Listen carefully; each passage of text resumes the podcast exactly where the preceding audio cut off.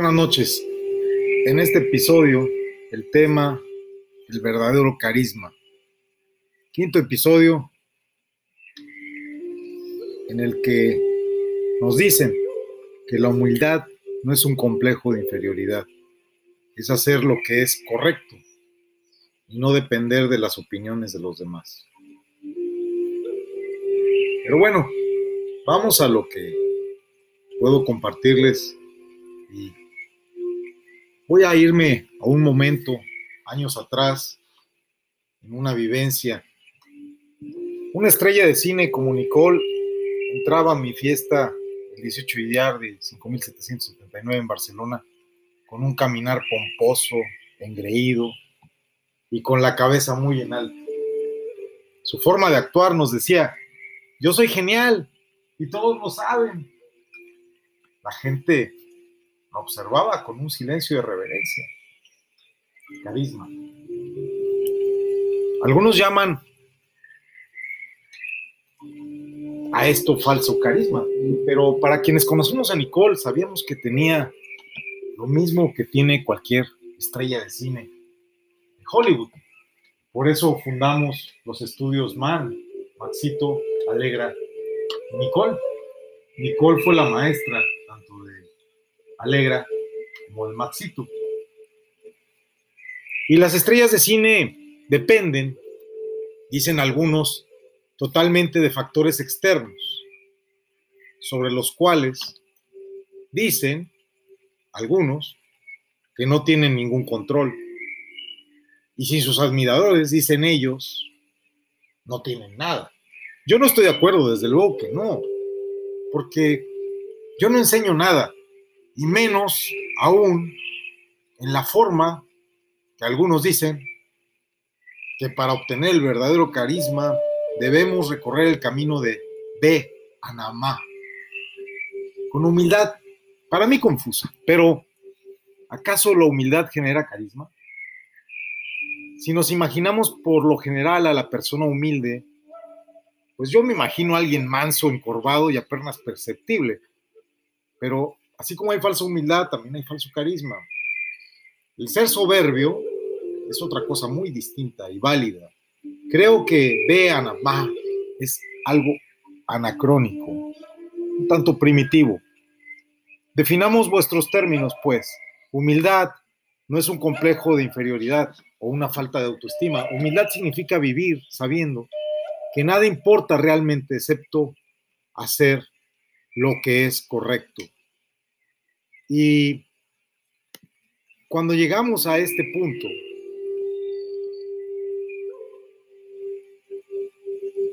aquel que es humilde está totalmente dedicado a la búsqueda de la verdad. Y dado que su autoestima no depende de la aprobación de otros, puede elegir entonces hacer lo correcto incluso cuando no es popular. Va en contra de sí mismo incluso, o es políticamente incorrecto.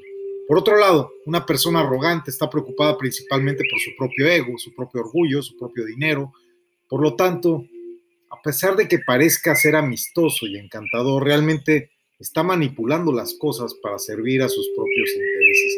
No es capaz de compartir ni un pollo rostizado.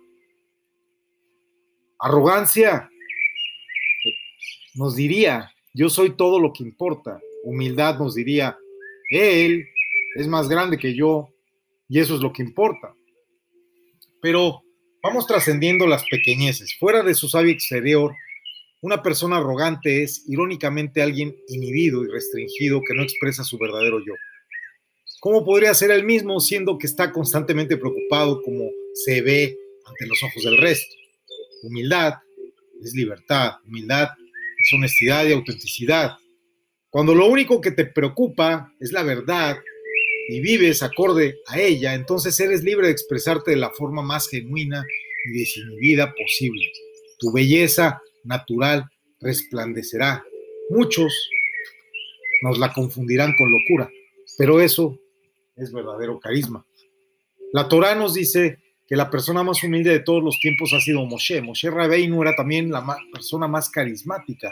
Y esto no es una mera coincidencia. En su rol de ser quien enseñaba Torah, Moshe Rabbeinu debía tener bastante confianza en su causa y que su causa era justa. Él no se inquietaba ante los rebeldes o ante las quejas, y esa es precisamente la razón por la cual era sumamente respetado. Al tener una genuina confianza en sí mismo, la persona humilde trasciende las pequeñeces mundanas de este mundo. Él no tiene que responder a cada insulto, sino que puede elevarse sobre las peleas. Awesome, wow. Aún no llego ahí. As soon as possible. Él sabe cuál es su lugar y ayuda a otros a encontrar el de ellos. Él hace que todas las personas se sientan importantes, porque con la persona humilde, si los otros son exitosos, no hay problemas de celos o el riesgo de una crisis de ego. Puede con su carisma ahí estar en medio de todos de cualquiera sin importar la condición propia o ajena. Su carisma es un catalizador que le permite el poder estar al igual con su majestad que con un mendigo en la misma tarde. ¿Has conocido alguna vez a una persona así? Te atrae como un magneto. ¿No te gustaría tener un poco de ese carisma? La necesidad humana de vivir una vida con sentido es algo tan relevante, dado que la humildad se basa en la búsqueda de la verdad, esta nutre la necesidad humana básica de vivir una vida con sentido. Podemos ver que la gente está en búsqueda de un sentido en la vida. Casi todos creen que quieren ayudar a los necesitados, pagan culpas, pero ¿quieren a los pobres, a los hambrientos, a quienes no tenemos hogar? Y mucha gente elige carreras profesionales en las que creen que pueden ayudar a otros mediante trabajo social o cuidados medicinales. El dinero por sí solo no genera suficiente placer como para dedicarse solo a eso durante toda la vida, porque sanarte sana. Pero por desgracia, a menudo los asuntos mundanos de la vida diaria nos desvían. En medio de todas las diligencias, reuniones y emails, perdemos la claridad sobre lo que es realmente significativo. Una forma de volver a enfocarse es preguntarse a uno mismo, ¿para qué estoy viviendo? ¿Para qué estoy viviendo? ¿Para qué estoy viviendo? ¿Estoy comiendo para vivir o viviendo para comer? ¿Trabajo para vivir o vivo para trabajar? Todos los días pregúntate esto. Te ayudará a mantener tu trabajo, tus relaciones interpersonales y créeme que sé de lo que te hablo. Perdido casi todas y al llegar a metas generales en perspectiva, podrás aspirar con éxito, constatar que a buen puerto has llegado. Entonces, ¿para qué estás viviendo? Haz una búsqueda, ve si tus metas de vida son realmente significativas o si son simplemente una noción abstracta. Si escuchas alguna voz o varias que te dicen, no hay ningún propósito verdadero que sea objetivo en la vida, entonces verifica si esto es una verdad antes de asentir. No te rindas tan fácil, no te comportes como una cínica persona. El que haya un sentido para la vida es algo demasiado vital como para ignorarlo. Tu salud depende de él tanto como del agua y la comida. Haz lo correcto. Hacer lo correcto suele ser difícil, ya que no siempre lo percibimos como una fuente de placer, pero si lo piensas bien te darás cuenta que en realidad no hay mayor placer que este. Los placeres materiales son necesarios y agradables, pero no se comparan con los grandes placeres del amor y de una vida con sentido. Imagina que te ofrecen 10 millones de dólares a cambio de uno de tus hijos. Luego de declinar la oferta, espero, claro, hay excepciones en estas épocas, en estos lugares, pues luego de declinar la oferta te sentirías abrumado, espero, con el gran valor que tiene realmente ese niño para ti, pero puede que siempre hayas conocido su valor en un nivel intelectual, pero ahora se ha vuelto real para ti. Similarmente, si te diera la opción de matar a mil niños inocentes o que te maten a ti, sabes muy bien qué elegirías Pese a que ese escenario es un poco extremo, yo sé que elegiría salvarte a ti mismo por desventura de los mil niños. Y esto nos revela algo muy profundo acerca de la psiquis humana. Ser bueno es importante, importante, pero es tan importante que estamos dispuestos incluso a morir por ello. O es tan importante que estamos dispuestos a fingir ser malos. ¿Cuál es tu causa? Llevemos esto un paso más allá. Si estarías dispuesto a morir con tal de ser bueno, el corolario es que no hay una mayor meta en la vida que ser bueno y el fin justifica los medios. E incluso puedes fingir ser malo, porque sabemos que en el mundo de los lobos hay que disfrazarse de lobo y por eso desde muy pequeños somos adoptados como lubetones. Todos estamos dispuestos a morir por alguna causa, ya sea la paz mundial, salvar a las ballenas, o una reforma política, o el marxismo-leninismo, y hasta el cooperativismo. Todos estamos dedicados a algo. La única pregunta que queda es, ¿cuál es tu causa? Siéntate y averigua por qué estarías dispuesto a morir. Lee discursos fúnebres, esto te dará una buena dosis de humildad, créeme, te ayudará a entender el significado de la vida. Intenta escribir tu propio obituario o tu epitafio. Yo lo escribí en el episodio pasado. Mi epitafio sería algo así, aquí yace el pendejo más inteligente de tus zonas, y hace bien en Ganedén, riéndose de tus sombras. Pero a ti, ¿cómo te gustaría ser recordado? Esto te dará objetividad y perspectiva. Una vez que hayas encontrado una causa tan significativa que estarías dispuesto a morir por ella, entonces tendrás la respuesta a la pregunta más importante. ¿Para qué estás viviendo? Y cuando en realidad estés viviendo por esa causa, entonces tendrás un poder, un propósito y placeres sin paralelos. Ahora, haz un plan para implementar esto en tu vida diaria. Comienza lentamente, dando un pequeño paso a la vez, de forma que no te sientas abrumada o abrumado. Mantén tu vista en el objetivo y mide tu progreso de forma continua. Conectarte con tu propósito de vida es un gran proyecto. Es el proyecto de tu vida. Es en sí la descripción del sentido de tu vida. Pero no hay un mejor uso posible para tu tiempo y energía. Créeme, ¿estás preparado para este desafío? Al menos inténtalo. Hazlo por la razón correcta. Hacerlo correcto es un gran nivel, pero hay un nivel incluso más alto. Debes hacer lo correcto por la razón correcta, es decir, porque es lo correcto de hacer.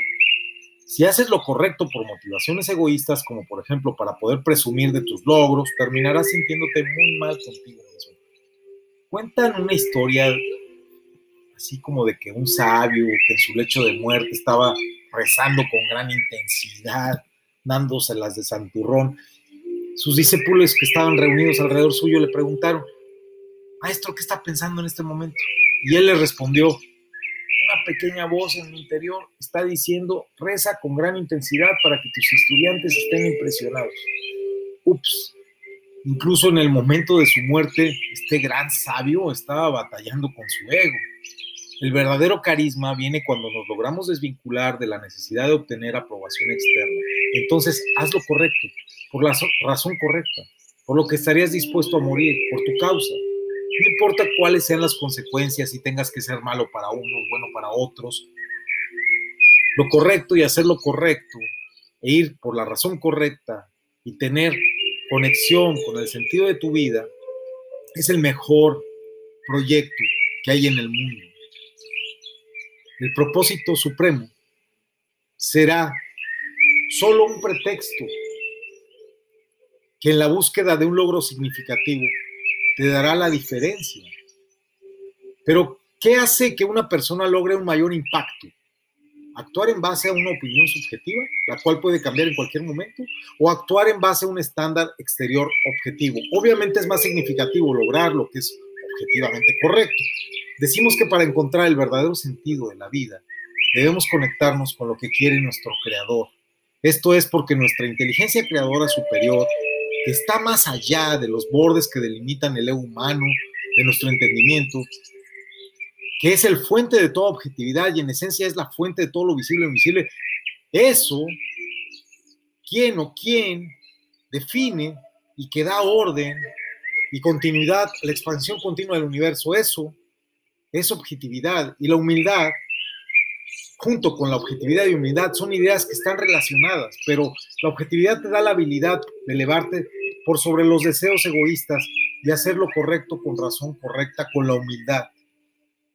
La Torah llama a Moshe Rabbeinu, su autor, por cierto, la Torah fue escrita por Moshe Rabbeinu. Hay quien le dice que la escribió Dios, qué ignorancia.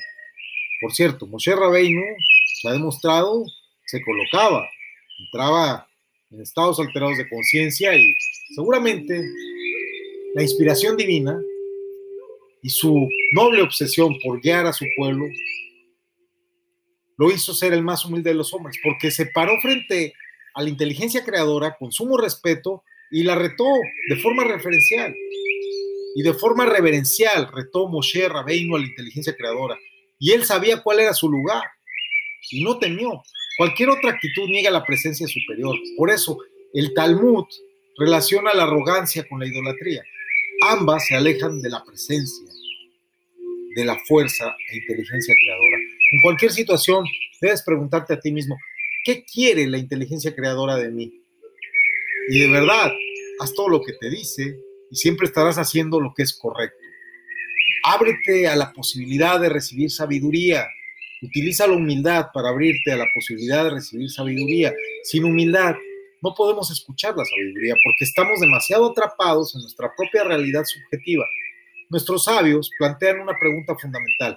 ¿Por qué la Torá fue entregada en el desierto? Y responden que es porque el desierto es un lugar que está vacío. Esto significa simbólicamente y desde las más profundas interpretaciones de la semiótica, que para adquirir la sabiduría, como lo fue para Moshe Rabbeinu, adquirir la sabiduría suficiente como para poder redactar el Pentateuco, para adquirir la Torah, y precisamente estando a unos cuantos días de una cuenta que nos lleva a la fiesta que simboliza su recepción en Shavuot, la cuenta de Homer. Pero eso es otra historia. Para recibir la sabiduría de la Torah, debemos primero estar dispuestos a abrir un espacio en nuestro interior. Una forma de lograr más objetividad es dar consejos a un tercero. Enfrentar problemas externos a mí me ayuda a ver mi propia situación de forma más clara. Ver apoyar a P, sanando se sana. En resumen, mientras más te eleves por sobre la necesidad de tener la aprobación de otros y mientras más desarrolles tu sentimiento interno de autoestima, más carisma poseerás. Y eso es algo, y eso es algo que nadie podrá quitarte nunca.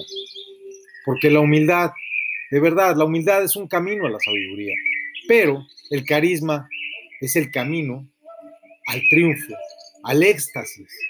Nada se compara con la seguridad de ser carismático, para bien o para mal, aunque te odien, en el fondo tienes el carisma suficiente para que te odien. No pasas desapercibido. Pero ¿por qué la humildad es un camino a la sabiduría? Estamos muy rápido en esta sesión, es muy tarde, ya se tuvo la tertulia y ahora estamos trabajando en este podcast para que puedas tener las pautas esenciales de este tema. ¿Por qué la humildad es un camino a la sabiduría? ¿Por qué estamos hablando de humildad? ¿Por qué? Porque en realidad nuestro tema es el verdadero carisma. Y aquí entramos en ambigüedad, ¿verdad? Porque el script que nos manda Shaya Mumbai y que el rabino Weinberg nos indica, quiere llevarnos un corolario, de decirnos que ser humilde nos lleva a la sabiduría. Y yo no estoy de acuerdo. De verdad, siento totalmente de esto. El carisma sí es un camino a la sabiduría. Pero vamos a hablar sobre la humildad. La humildad genera verdad y. Muy bien, la humildad es libertad. Con ella tu personalidad se expresa de forma más orgánica y real. La humildad es placentera. No es cierto, no es placentera. Ser humilde, ser humilde apesta. Nadie quiere ser humilde. Esto no es correcto. Y yo con todo respeto al Chávez Mumbai, al Rabino Mimber, pues no, no estoy de acuerdo. Para mí, el carisma es un atajo a la sabiduría. Y la arrogancia es dolor, pero la soberbia es un autorreconocimiento, es nuestra autoestima. A mí me critican que mi título de doctor no es verdadero, que yo no fui nunca a ninguna tesis doctoral, que yo, que yo, que yo, que pues el sereno, pero a mí me costó las relaciones y mi dinero para que el señor rector del claustro doctoral de las ocho universidades más importantes de México me otorgara el título de doctor.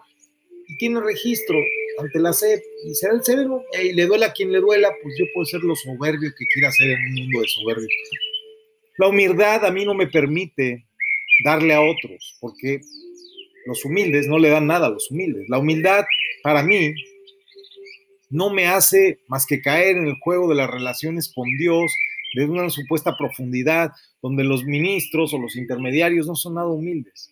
Pero lo que sí es importante para mí es que el carisma, el carisma se trabaja sobre una realización personal en la que nos desprendemos de la aprobación de los demás y sabemos que tenemos carisma, porque brillamos, porque somos un fulgor resplandeciente que a muchos, por desfortuna, infortunio o desgracia, ciega. Y son ciegos furiosos que vienen a punta de palos a decirnos, no eres nada, y, nos quieren atacar y nos quieren dañar, pero en realidad el carisma lo tenemos. Y el carisma se nota y se respira y se siente. Me despido con un mensaje muy breve. Hasta que no sepas por qué estás dispuesto a morir, no has comenzado a vivir. Muchas gracias por su atención. Baruch Hashem. Y nos vemos mañana. Recuerden que la sesión siempre más intensa y más profunda cuyo tema permite un mayor trabajo y entrevistas, es la matutina. Después tenemos la de la sobremesa, la comida que por desgracia estoy comiendo una sola vez al día y muy tarde, estoy haciendo ayuno y como por ahí de las 5 o 6 de la tarde, entonces esto se transmite como a las 8 9 de la noche y lo que se hace en la noche se empieza a hacer pues a veces ya después de medianoche. Pero ahí está la fecha de grabación y la fecha de grabación pues fue todavía en el lunes 19 de abril de 2021. Vamos a dormir un poquito y mañana seguimos.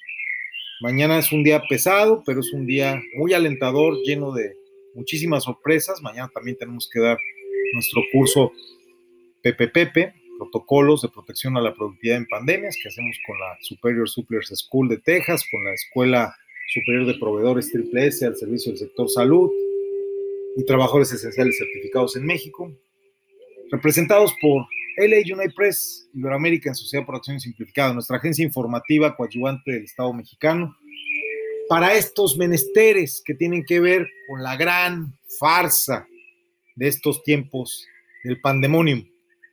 Y con este carisma, pues me le planto al Peje y a López Gatel y al mismísimo Tedros. No los voy a hacer cambiar de opinión, pero les aseguro que no van a olvidarme tan fácil. Espero sobrevivir. Gracias y Baruch Hashem.